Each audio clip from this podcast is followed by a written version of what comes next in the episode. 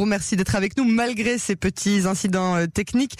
Euh, Raphaël Jérusalemi, je disais que vous êtes euh, évidemment ancien officier de renseignement au sein de l'armée israélienne et spécialiste des questions sécuritaires.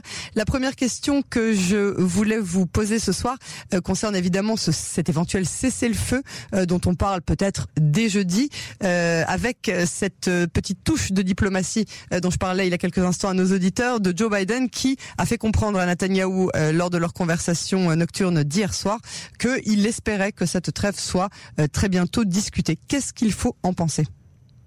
Alors, euh, il faut, euh, il semble assez évident que après nous avoir laissé quand même opérer librement sur le terrain, l'administration Biden estime que elle nous laisse encore un petit peu de l'est pour terminer, dirons-nous, arrondir les angles, et qu'ensuite elle envisage effectivement une fin des hostilités à mon avis, pour la fin de la semaine. C'est-à-dire, ils, aimeraient bien que vendredi soit une journée calme, ce qui est tout à fait possible.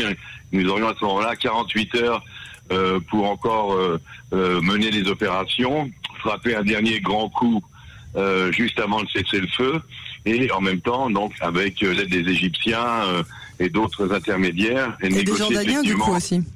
Pardon Et des Jordaniens aussi, apparemment, c'est ce que les Macron Jordaniens, bah, tout le monde s'y met. Euh, le président Macron aussi, d'ailleurs, euh, veut s'y mettre aussi. Donc, euh, tout le monde s'y met. Tout le monde est le bienvenu. En fin de compte, c'est quand même les Israéliens qui doivent s'arranger avec une organisation terroriste, ce qui est un petit peu bizarre. ce qui, à mon avis, a été très intéressant cette fois-ci, c'est que l'administration Biden se distingue très très fortement de l'administration Obama dont on penserait qu'elle était la copie. En fin de compte, non. Euh, Joe Biden a l'air d'avoir très bien compris euh, la nécessité non seulement pour Israël de se défendre, mais d'avoir prêté même une oreille attentive euh, à l'opération militaire. Comment le sait-on? C'est que à côté des déclarations diplomatiques traditionnelles, je dirais presque clichés académiques de Blinken et, du ministère des Affaires étrangères américain, il y avait un contact constant, intense, euh, intime même dirais-je, entre euh, la défense américaine et la défense israélienne. Lloyd Austin, le ministère de la, le ministre de la Défense américain, était en contact euh, constant, soit parfois avec le général Kochavi, soit avec notre ministre de la Défense, Benny Gantz. au niveau du Pentagone, il était en contact constant avec les généraux de l'armée israélienne. Et tout cela afin d'expliquer au niveau politique américain à Joe Biden et à son administration la nécessité de l'opération militaire israélienne, euh, la nécessité de son ampleur, de sa force de frappe. Et donc il y avait là une oreille attentive euh, du niveau politique américain aux besoins sécuritaires d'Israël. Je pense que c'est un, grand changement. Mais bon, euh, maintenant, ils estiment qu'il euh, faut euh, mettre fin aux hostilités à un certain moment. Un, un, autre signal que nous avons quand même reçu aussi cette semaine de l'administration Biden, c'est le hockey final, le feu vert final pour une vente d'armes extrêmement importante de missiles sophistiqués à Israël d'une valeur de 730 millions de dollars qu'ils auraient pu stopper ou retarder pour faire pression sur Israël, pour nous euh, précipiter vers un cessez-le-feu. Or, ils n'ont pas du tout fait cela. Ils ont donné le OK euh, pour cette livraison euh, d'armes. et donc, ça, c'est aussi... Bah, ça montre bien qu'ils ont compris la nécessité. Mais je pense que le reste du monde, inclut d'ailleurs beaucoup de pays arabes, ont très bien compris la nécessité qu'avait Israël de combattre le Hamas qui s'est conduit comme une organisation terroriste pure et dure, avec ses tirs de missiles sur des civils, avec sa non-considération de ses propres civils, des habitants même euh, de Gaza. Et donc, euh, je crois que nous avons bénéficié euh, cette fois-ci d'une certaine, dirons-nous, compréhension de la part des, des États principaux du monde.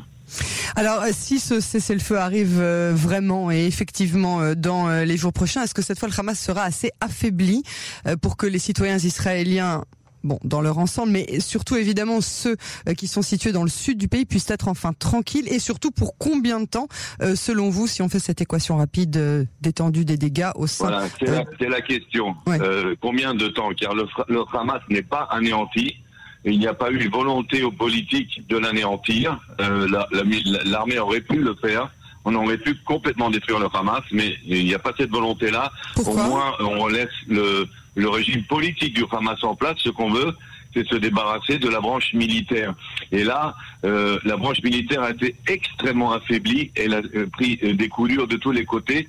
alors combien de temps cela leur prendrait-il pour se refaire, comme on dit? Mais eh, les stratons se refaire, car cette fois-ci, il a été quand même décidé que s'ils essayaient de reconstruire leur force militaire, ils seraient frappés euh, malgré le cessez-le-feu. C'est-à-dire, on prendrait le cessez-le-feu serait considéré comme annulé. Pour l'instant, ils sont des années et des années en arrière et des millions et des millions de dollars euh, à la poubelle de tout ce qu'ils avaient construit. Donc le fameux métro, hein, le fameux réseau souterrain euh, de plus de 150 kilomètres euh, qui est en passe d'être complètement détruit. leur programme de missiles, de construction de missiles est à 90% détruit, mais pas seulement euh, les usines, pas seulement les ateliers clandestins, mais même les ingénieurs qui dirigeaient ce programme ont été éliminés. Donc là, ils auront beaucoup de mal à reproduire des missiles. Il leur en reste par contre euh, à peu près 400 000.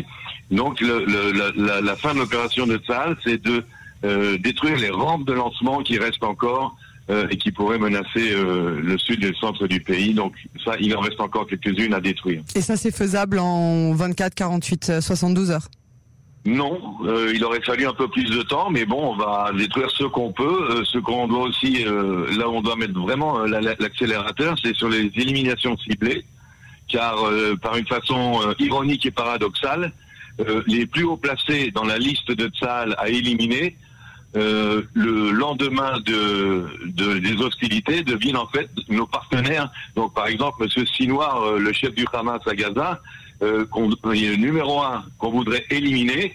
Mais s'il y a des discussions de cessez-le-feu et un cessez-le-feu, il sera tout d'un coup le numéro un à protéger puisqu'il sera la personne avec qui on doit négocier et avec qui on doit signer le cessez-le-feu. C'est un petit peu euh, ridicule. C'est paradoxal, ouais.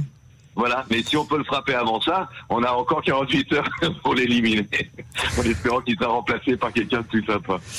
Euh, alors pour terminer, on sait que le Hamas a d'ores et déjà demandé plusieurs euh, cessez-le-feu qui seraient la notamment via l'intermédiaire, on en parlait, de l'Égypte. Mais au-delà euh, de la volonté d'Israël d'affaiblir le Hamas, que sait-on des exigences des responsables du Hamas qui ont été, si j'ai bien compris, l'obstacle majeur à la mise en place de cette trêve? Bah oui, euh, ils ont, leurs exigences étaient inacceptables. Alors d'abord, euh, en échange, toujours en échange de euh, nos des deux otages israéliens détenus là-bas et des deux corps de soldats retenus là-bas, ils ont demandé la libération de tous les prisonniers du Hamas détenus en Israël. Donc ça, c'est inacceptable, inclus des terroristes qui ont du sang sur les mains. ils ont demandé que nous, nous arrêtions les premiers de tirer. Hein, messieurs les Israéliens, tiré les, cessé de tirer les premiers ce qui est inacceptable. D'ailleurs, la réponse de Benjamin Netanyahu a été claire. Euh, ce sont eux qui doivent arrêter de tirer les premiers. Le cessez-le-feu ne commencera que quand eux s'arrêtent de tirer. Pour une fois, nous serons les derniers à tirer. N'oubliez pas qu'à chaque fois, chaque fois. qu'il y a eu un cessez-le-feu, c'était le Hamas le dernier à tirer et il tirait d'ailleurs une ou deux heures après mm. le cessez-le-feu, une salve d'honneur euh, en disant que ça lui avait un peu glissé des mains. Donc pas question de rentrer dans ce cirque-là. Euh, et pour l'instant, effectivement, les exigences du Hamas sont pas acceptables.